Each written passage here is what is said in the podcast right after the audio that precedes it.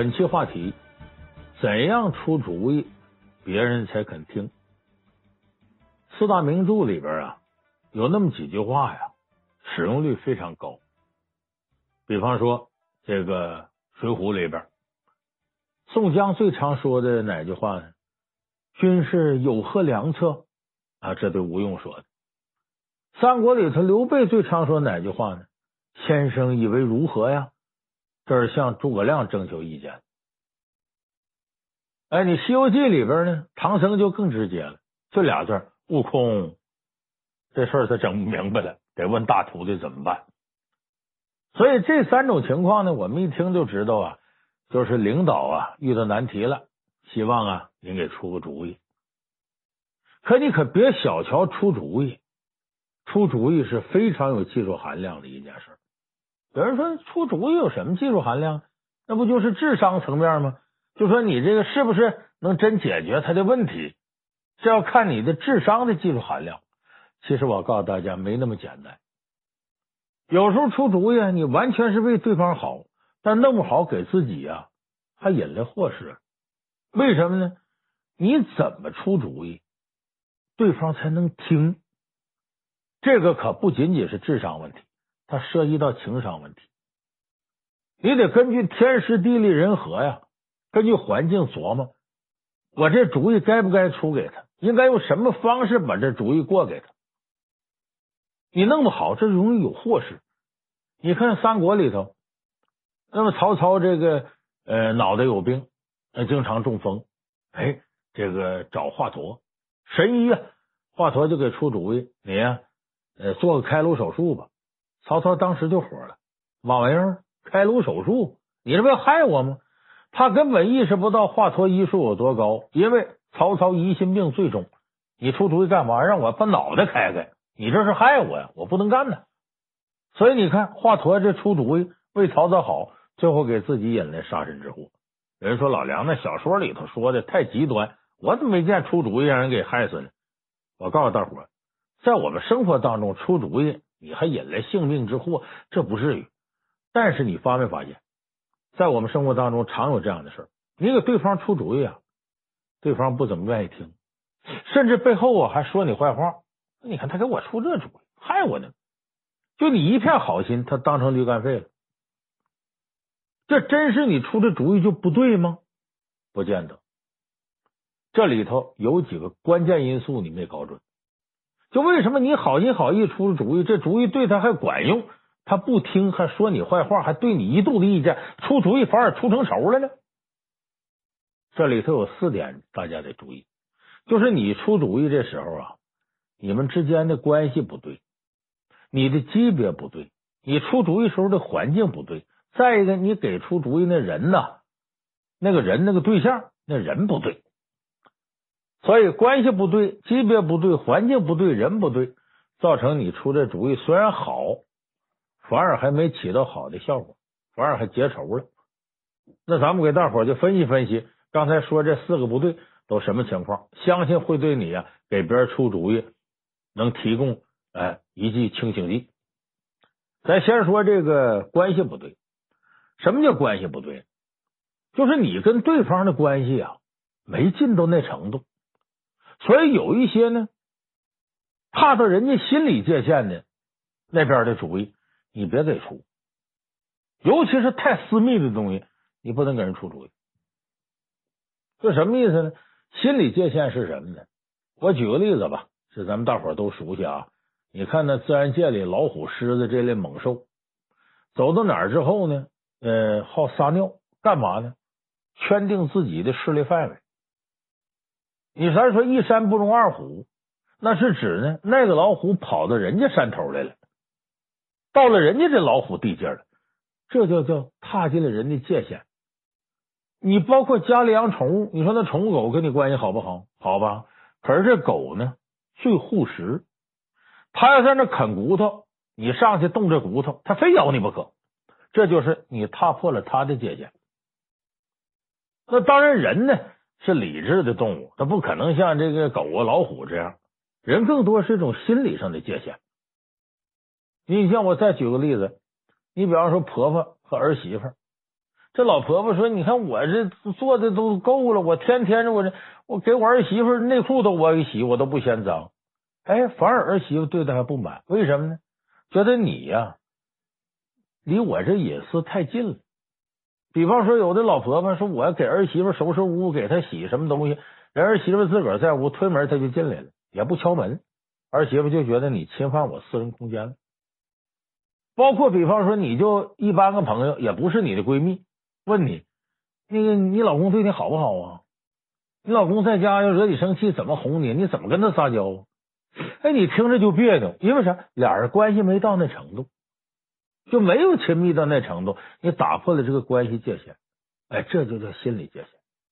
我说这什么意思？就是你跟对方啊没亲密到那程度，你给他出主意啊，别往前跨那一步，别啥主意都出。你看咱们这个三国里头。这种例子就不少，咱们以前说过杨修那个事儿，很多朋友还记得吧？哎，杨修一听说曹操说这口令叫鸡肋，得了，咱撤兵吧。啊，这个食之无味，弃之可惜。他揣摩人曹操想法，就是你跟曹操没近到这程度，你突然间弄出这么一出来，曹操能不来气吗？啊，你是我肚里蛔虫虫，我跟你没近到这程度，不后来。哎，就把杨修借故给杀了吗？就跟他一比，你看谁的情商就比他高呢？郭嘉、郭奉孝，曹操手底下著名的谋士，人家给曹操出主意就很注意这事，就是我跟曹操啊，这是这个上下级关系啊，呃，我给他服务，我是他的谋士，我不能呢，在任何铺垫没有情况下，我就揣测人曹操想法，替人家做主，这不对。所以他想法呢，出主意时候很讲究方法。你比方说这个官渡之战之前，这曹操呢，呃，一心要跟这个袁绍来一仗，可是曹操心里知道自己后方不稳定，为什么？有个心腹大患吕布，如果这边跟袁绍打了，吕布在后头干他，这就很麻烦。可是呢，曹操呢，对外呢没把吕布放到眼里，他挺骄傲个人，倒是真重视袁绍。所以要打，我要跟袁绍打。这时候，郭嘉想劝他干嘛呢？给他出主意：你跟袁绍打之前呢，你先把吕布平了，解决这个心腹大患，否则你打不消他。可是郭嘉出主意呢，没有直接说你呀得先解决吕布，要不然是你心腹大患。因为曹操这时候也很骄傲，干干干嘛？我不拿吕布当回事儿，什么平定吕布，他能爱我何？我就跟袁绍干，我挑着强的。可能这主意啊，还把曹操啊惹翻了，因为呢，郭嘉这等于揣摩到曹操真实想法，这曹操就怕人家摸准他外文，他多疑呀，所以你郭嘉怎么出主意呢？先从袁绍这说，说你别看袁绍势大，比你势力大，打不了你。那想当初楚汉时候，刘邦、项羽又能如何呢？那项羽比刘邦大，他打不了刘邦啊。所以您就好比刘邦，他就好比项羽，您必胜。为什么呢？这叫您有十胜，少有十败。郭嘉就说了套理论：你有十点可以取胜，他有十点必败。入情入理。哎呦，一分析给曹操说高兴了。接着郭嘉在因势利导，说呢，你这个平袁绍之前呢，把后院先扫的干净，把吕布呢处理了。这样你干干净净的，你那十点优势才能发挥出来。曹操一听，然也，你说的对，扭头他平吕布去了。你看这主意出的好，所以就说这里头呢，他得有一个，你得摸清关系远近，你不能盲目的啥主意都出。你看，我再举个生活当中例子，比方说你的朋友两口子吵架了，你注意，你分跟谁近，你跟谁近呢？你得替谁出主意，你别给那跟你关系远的出主意。一般来说是男的劝架给男的出主意，女的劝架给女的出主意。你比方说，我朋友两口子吵架了，我跟那男的是很近的哥们，叫大哥；女的我叫大嫂。我到人家劝架去出主意，我肯定说：“哎，大哥呀，我得说你两句啊。呃，这个事儿你你跟嫂子赔个不是，再嫂子我也得劝劝你。”你说你埋怨大哥回家晚，那哪个男的在外边？你说工作压力挺大，几个哥们喝点酒，你说按点就回来，不让人笑话吗？再说喝酒这个社交层面，你多交俩朋友，对你们两口日子有好处，是不是？我说嫂子，你就得宽容点。你看，我向着我这哥们说话，我给他出主意，这是理所应当的，因为我们俩近。你反而呢，你你跟嫂子没那么近，尤其男女有别，你也给嫂子出主意。我跟你说，兄弟，我得劝你两句。这嫂子一天在家容易吗？又伺候你，又伺候孩子。你说你下了班不按点回家啊，在外边喝两杯马尿就觉得怎么着了？你说你什么玩意儿？再不干脆这么的，嫂子，你你明天别理他。晚上他不在外边浪吗？喝酒去吗？嫂子，我过来陪你，咱俩不整两瓶红酒，蜡烛一点上，玩点情调。有这么劝架，有这么出主意的吗？肯定不行。所以出主意，第一个要注意关系对不对？你关系不对，太私密的主意不能出。这是第一个。第二个不对呢，是叫这个级别不对，就是你在一个大单位里头，你得特别注意，你给领导出主意不能越级，你越级之后，大领导认为什么呢？你没有大局观，你干嘛呀？你突出你个人呐，而你上头那领导中层会对你很记恨，会给你穿小鞋，你干啥呀？直接越过我巴结大领导，完了你给领导出主意，显得我无能。我不收拾你，收拾谁？所以有时候出主意还得注意级别，别跨级。你看三国里头，这个温酒斩华雄，很多人都知道这故事。十八路诸侯讨董卓，袁绍是总指挥啊，副指挥是他弟弟袁术，再加曹操，往下呢什么公孙瓒呢、孙坚呢。当时呢刘备呢平原县令，领着关羽、张飞，一个马弓手，一个步弓手，跟着公孙瓒一起呢追随袁绍来讨董卓。这不是关羽露脸了吗？温酒斩华雄，完事之后呢，张飞按捺不住了，脾气暴躁，性如烈火，蹭窜起来了。哦，我说几位领导啊，咱们这个正好借着热乎劲儿，我哥哥斩了华雄，咱正好借着热乎劲儿啊，突破虎牢关进里头，取长安，直接杀董卓，到洛阳把这事都平了。你看怎么样？哎，他在这儿一通给出主意，把袁术气坏了。你个小县令下头的不攻手，有你什么说话？你给我退下！就把他往出轰。为什么呢？张飞上头是刘备，刘备是平原县令；刘备上头是公孙瓒，公孙瓒上头是袁术，袁术上头是袁绍。你说张飞这得跨多少级往上出主意？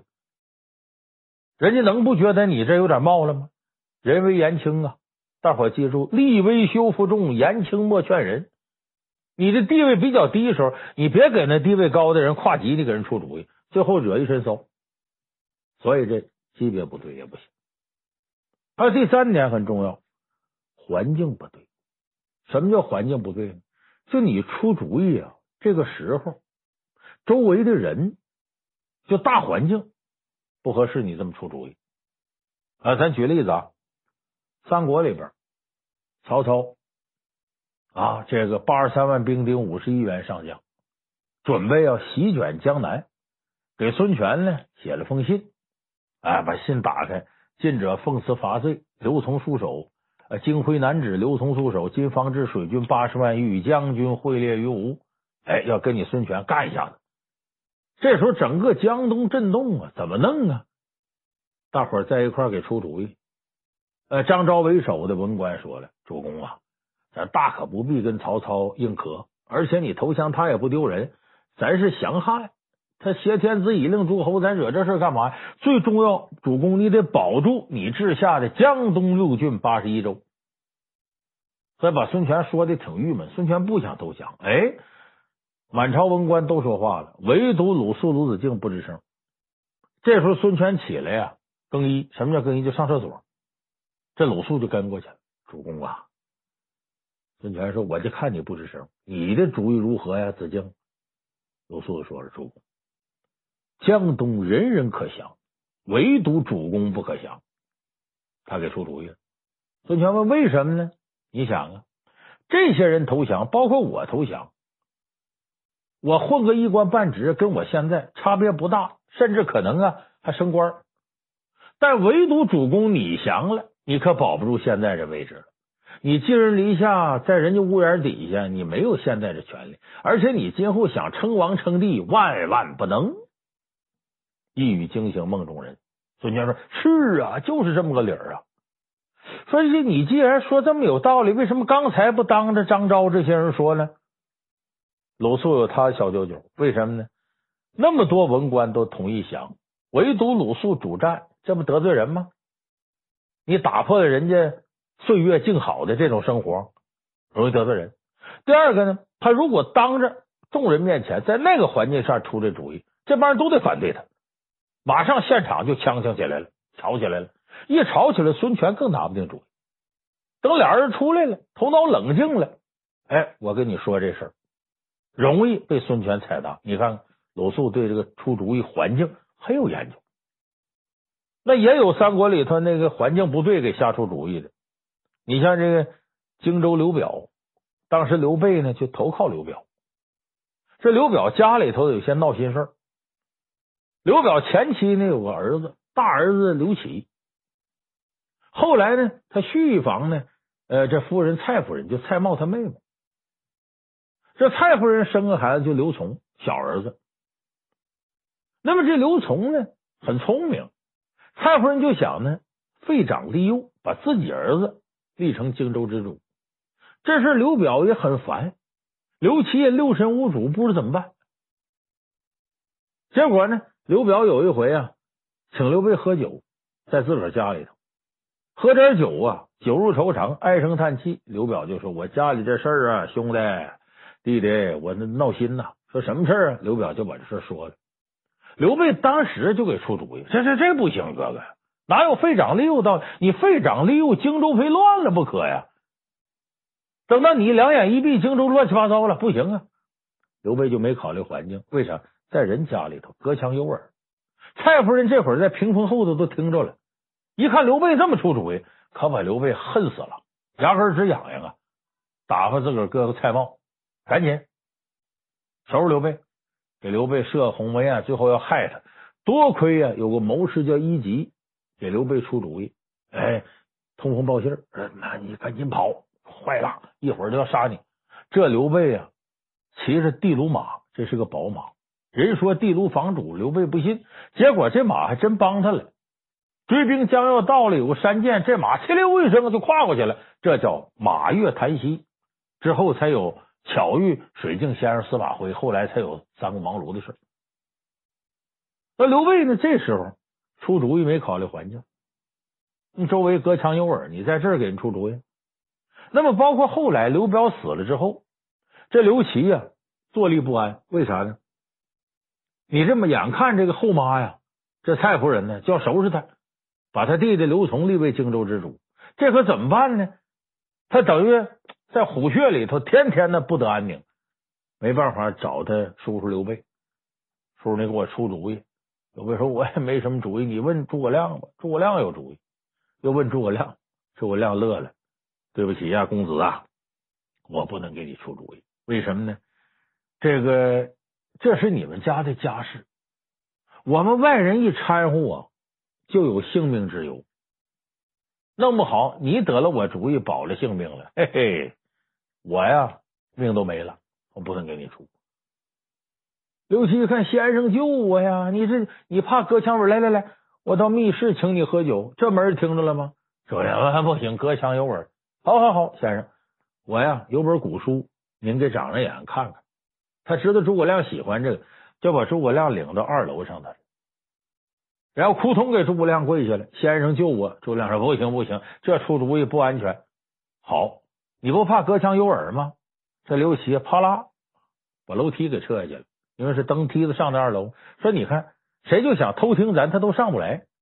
你看，这就三十六计里叫上屋抽梯吧。这计叫诸葛亮一看，这算安全了。行，我给你出个主意，你呀在荆州待着，早晚得让人害死，让你后妈害死你。这样，江夏那边啊。”常年与江东接近，经常打仗。正好江夏这头呢没有守兵，你呢申请到那边带兵啊，防守江夏。这样离荆州远了，他想害你也害不着了。怎么样？刘琦凭着这个主意保了性命。所以你看，诸葛亮对出主意这个环境，他也很有研究，不是什么时候、什么地点都乱给人出主意。所以这叫环境不对。那么最后一个呢？人不对，就你给谁出主意？这人又不行，你可得注意，这最后容易把自己呀陷进去。你看三国里头也有这样的例子，咱都知道陈宫当年呢，呃，从曹操身边走了，后来三转五转的就投了吕布了。这个陈宫啊，很有谋略，但是为人很耿直，有的时候啊，一条道跑得黑。他对吕布虽然有些看法，但是他忠心耿耿为吕布出主意。结果可惜的是，出主意面对这人不对。最后，陈宫也没有好结果。你看，当时呢，吕布呢在徐州的时候，他下边有这么爷俩，这爹呢叫陈规，儿子叫陈登啊，字元龙，陈登、陈元龙。这爷俩当初呢是跟着陶谦，后来陶谦三让徐州让给刘备，他俩跟刘备。吕布投刘备呢，结果趁刘备打仗的时候呢，把徐州给拿下了。这俩人没办法，这爷俩又跟着吕布，但是他俩瞧不起吕布。就总琢磨着这吕布啊干不长，干脆把他弄死，他这爷俩立一功得了。这俩人心术也够不正的了，所以这时候呢，袁术呢为了呀呃将来能当皇帝，想笼络一些人才，就打发人跟吕布说：“说将军有个女儿，我有个儿子，咱们结儿女亲去。”吕布说：“也行啊，就让这个使者带着他女儿走来。”前脚刚走，这陈登、陈规。给这吕吕布出主意，说将军呐，你呀威风凛凛，天神下凡一般。那袁术算个什么东西？他是假皇帝呀！咱要真说跟谁联手，也得跟真皇帝。谁是真皇帝呀？那挟天子而令诸侯，曹操在汉献帝身边，你哪能跟袁术结亲家呢？曹操恨袁术，真打仗，你这麻烦事在后头呢。吕布一听，可也是，派人把那使者追上，把使者杀了，把女儿抢回来了。这事儿就跟袁术做了仇了。完了，这个陈登呢，劝他跟曹操联系。哎，吕布就让陈登去找曹操去，见着曹操面就跟曹操密谋上，怎么害吕布，怎么把徐州夺过来。曹操一高兴呢，赏了陈登个官做。照理说，这事吕布啊，清醒点就看明白了，这明显算计他呢。没有，这陈登花言巧语的，吕布也都信了。这时候，陈宫出来给吕布出主意。说主公啊，陈登是小人呐，你不能信他的。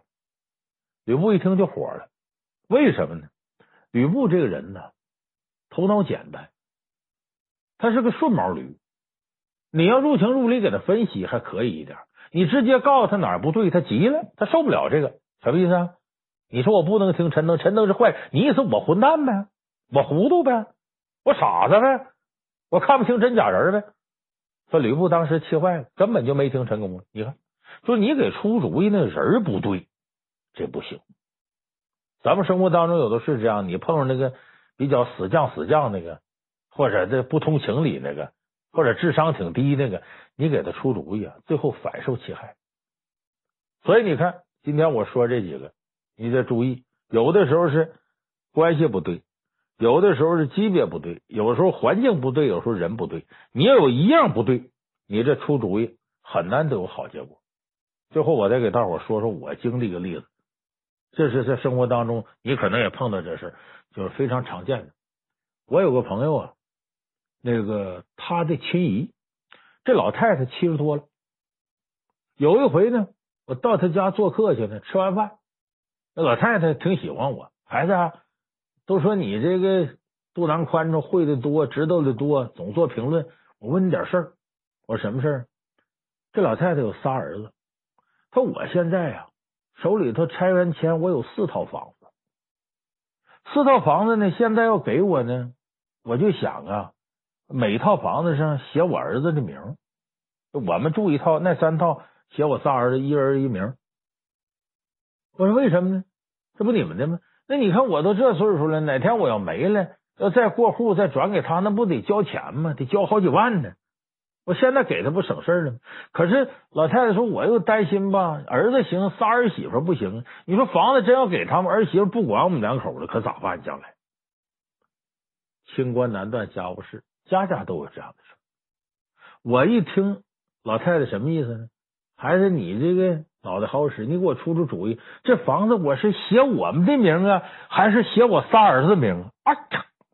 我一听心里一咯噔，为啥呀？这时候把我搁火上烤啊！我不能给出这主意啊！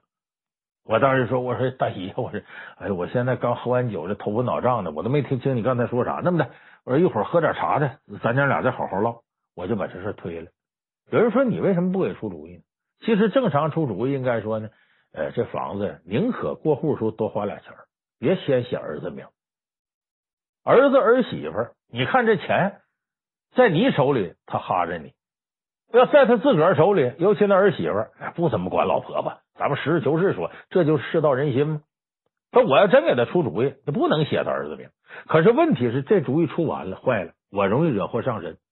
他将来老太太这么办了，他仨儿子一打听，那一天吃饭人多嘴杂的，老梁给出的主意，不恨死我了？他仨儿媳妇都可能上来挠我来，是吧？再一个，你这老太太，咱说疏不见亲。你这人家娘俩关系多近呢？我是个外人呢。老太太将来嘴一不严实，把这说出来啊，我就不该把那房子写你们名。当初老梁给出主意，不让我写。你看，我又成罪人了。所以这是什么？就是我跟这老太太这个关系没近到那程度，不能下出主意。而且这环境也不对，当天人多嘴杂的，你说这漏出去了，我怎么做人？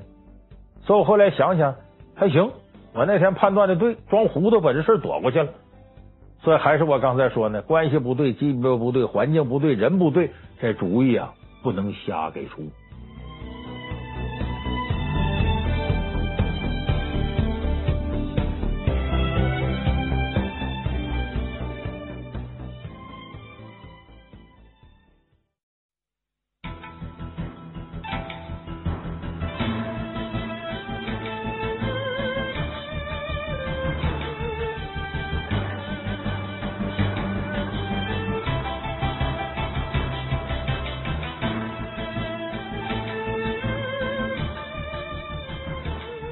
本期话题：毛侃侃自杀，焦虑是创业者的噩梦。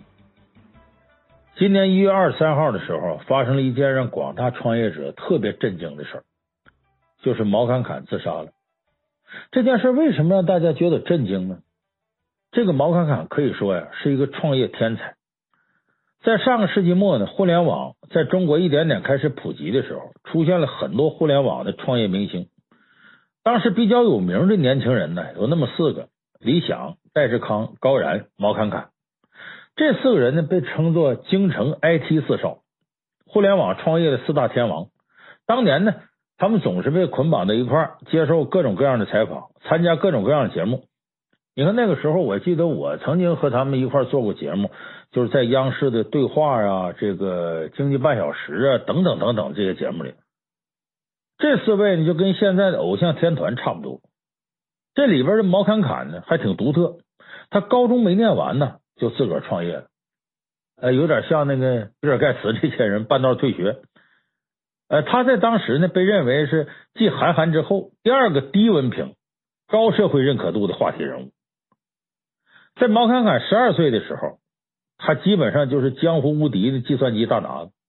十七岁的时候，就成了全亚洲最年轻的微软三项认证获得者。二十三岁的时候，就已经跻身国内亿万富豪榜。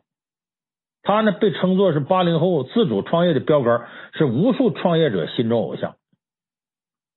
结果呢，这么一个互联网天才、创业偶像自杀了。你想想，能不让人感到震惊吗？那他为什么自杀？怎么回事呢？他之前连续创业呀，尝试了不少东西。哎，有一些小成功，也有一些小失败，但是呢，没出什么太大问题。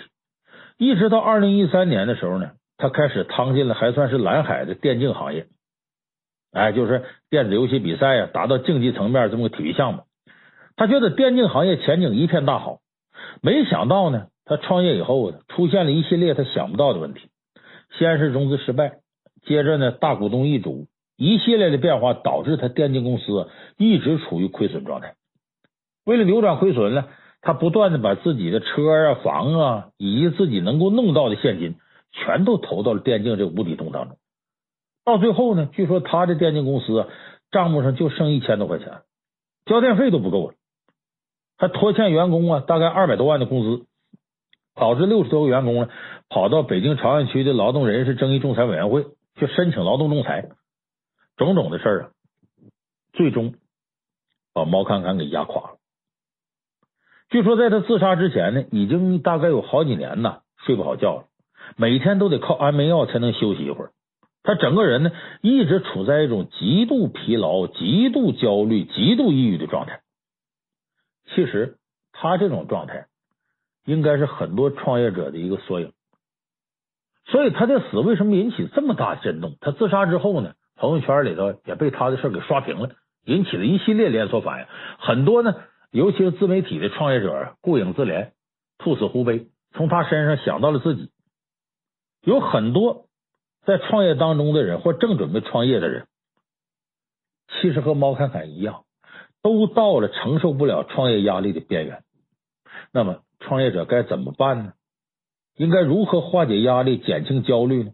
这咱们这期啊，从情商的角度给大伙说说，创业者如何缓解这种非常难缠的焦虑。那么说白了，创业者焦虑的本质是什么呢？焦虑的本质就是恐惧。恐惧什么呢？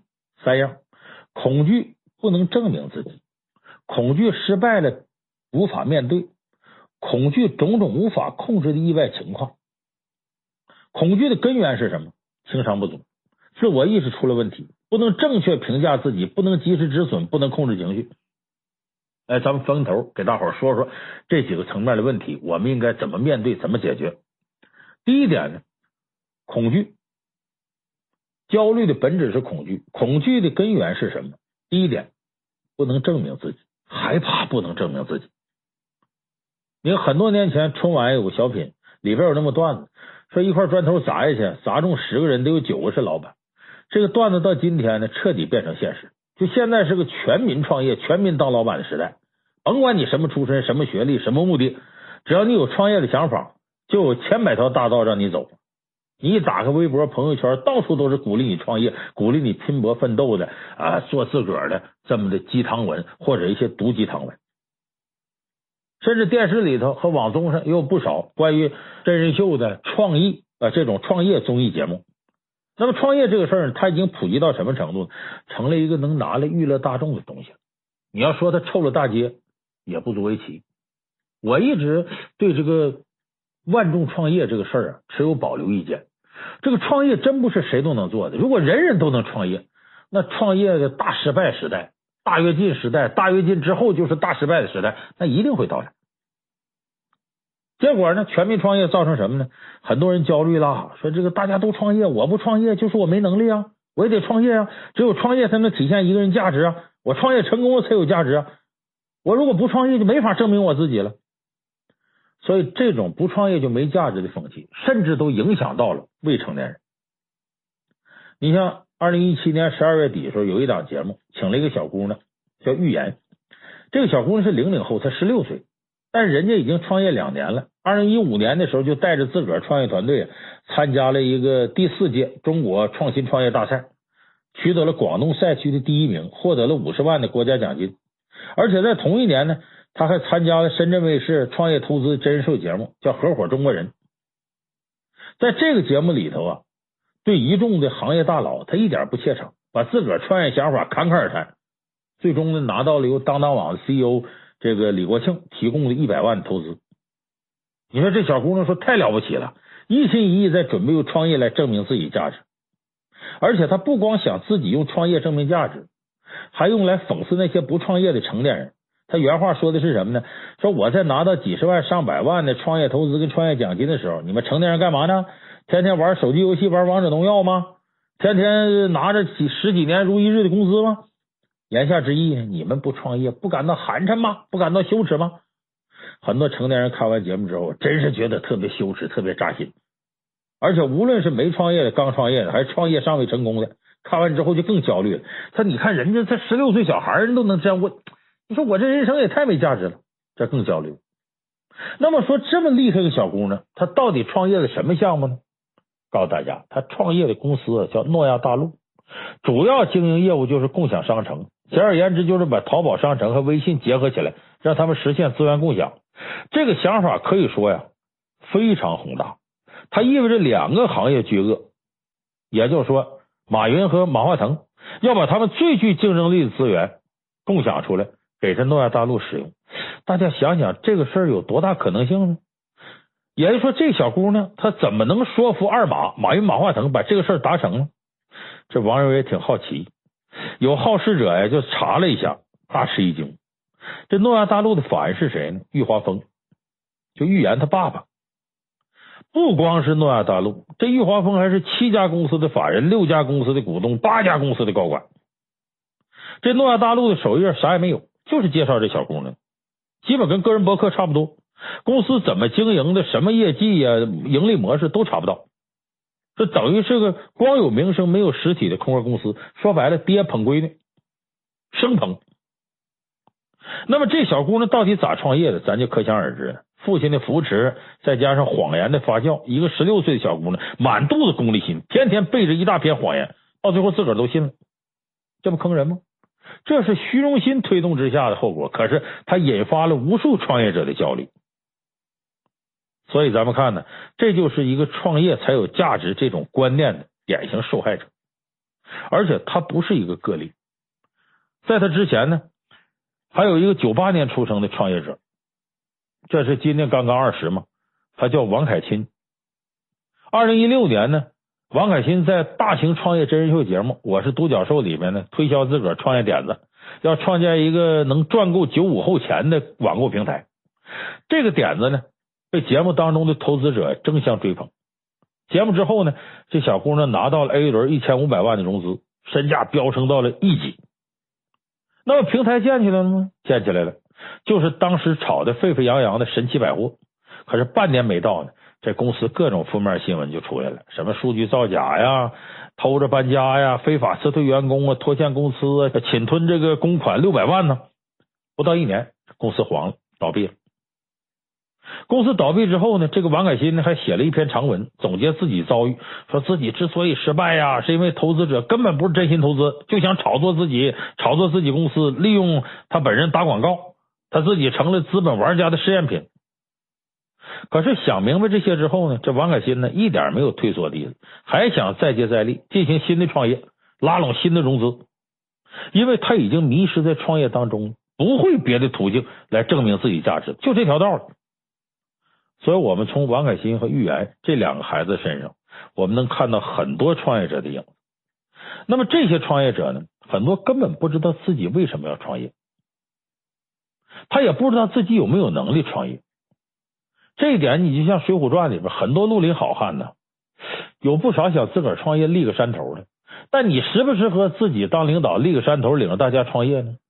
有的绿林好汉根本没有考虑自己有没有这能力，结果呢，要不就创业能力不够，没成气候，让竞争者给灭了。你像二龙山最早创业者叫邓龙。武功也不行，脑袋也不好使，结果后来鲁智深、武松、杨志上山就把他给灭了。还有就最典型的梁山那个白衣秀士王伦，不后来被林冲给杀了吗？他的能力根本不足以创业，结果最终还招致杀身之祸。而有的好汉很有自知之明，我呀一介武夫，有点功夫，我就投奔别人山头啊，当个高管，当个中层干部得了。你看武松、鲁智深这些人。风险不高，日子过得挺逍遥，也不耽误他们成为英雄豪杰，这不挺有价值吗？何必非得挑头去创业呢？你咱再说到这毛侃侃，之前他经历过三次创业，不论是小成功还是小失败，其实都体现了他的一个问题。什么问题呢？他的技术很牛，但是管理很弱，尤其是对行业风向的把握总是出问题。这个他自己也承认。所以中间有一段时间呢，他也积极跟腾讯接触。啊，说我去腾讯呢当个高管，可是最终呢，他还没有战胜自己创业当老板的念头。和他一起被称作八零后创业四大天王的戴志康呢，就很理智的选择去腾讯电商控股公司。他到那个生活电商部做了一个总经理，虽然没有创业者光环了，但你能说这戴志康就没有实现他个人价值吗？所以我说，创业焦虑的第一个原因是恐惧不能证明自己。盲目的踏入创业大潮当中，做不符合自己能力的事儿。你想呀，做不符合自己能力的事儿，你承担的压力能不让你焦虑吗？恐惧不能证明自己，这是焦虑的第一个原因。第二个原因呢是什么呢？特别恐惧失败。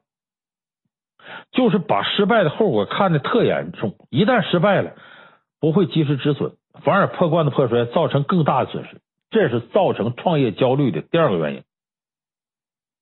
你看，咱们说举历史例子吧，创业英雄项羽，他创造了楚国这大公司的时候，没竞争过刘邦的小公司，创业失败了。说失败就没救了吗？不是，江东子弟多才俊，卷土重来未可知。你从乌江渡过去，见江东父老，你凭着自己的威望和人气，卷土重来不是不可能的，他是有机会的。但是呢，他没选择这个，选择自刎乌江。为啥？他觉得创业失败，无颜见江东父老，面子比命还重要吗？你命都没了，你的面子在哪儿呢？人死了，连翻盘机会都没有，留给世界最后就是失败，还不如活着再争一争。说白了，你用死来保存颜面，那就是掩耳盗铃，就是逃避。其实很多创业者都有这样的恐惧，就是我创业了，我的亲朋好友都高看我一眼了，大家这么高看我，你说我失败了可怎么办？我不完了吗？一下子把自个儿架到神坛上，下不来了。有人说了，说那么避免创业焦虑。就是不创业吗？这不是那么回事。如果你经过正确自我评价之后啊，认为自己具备创业能力，那么你可以去尝试。但是在尝试之前呢，一定要确定自己的价值。你要问问自个儿，我能不能接受创业失败？如果创业失败了，我还认为自己是有价值的吗？我还会一如既往的爱自己吗？如果你做了肯定的答案，说我能做到，你就放手去做；否则，你无法面对这个失败。你就很可能成为下一个毛侃侃，所以造成焦虑的第二大原因是恐惧自己失败，没法面对失败。第三个原因是什么呢？恐惧无法控制的意外。